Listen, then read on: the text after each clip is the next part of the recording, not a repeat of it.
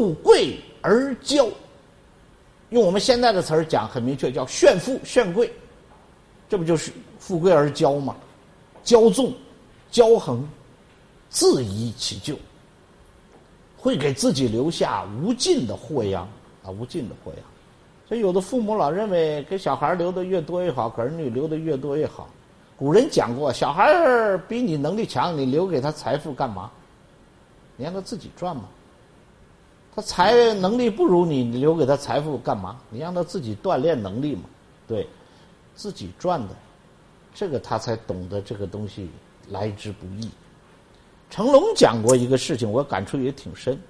那天我碰到一个小孩儿，他就跟我讲，他说他想回东北。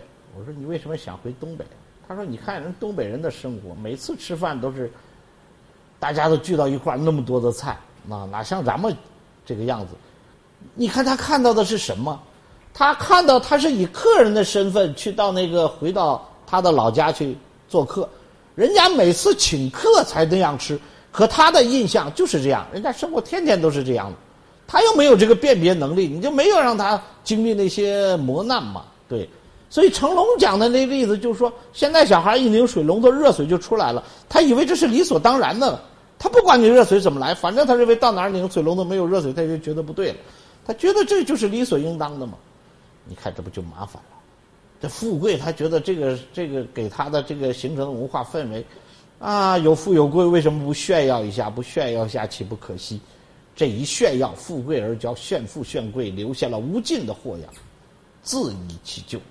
感谢您的收听。现推出韩鹏杰老师精读《道德经》深度解析课程，获取课程请关注公众号 a b a m 六九六，回复“韩鹏杰”三个字就可以订阅课程。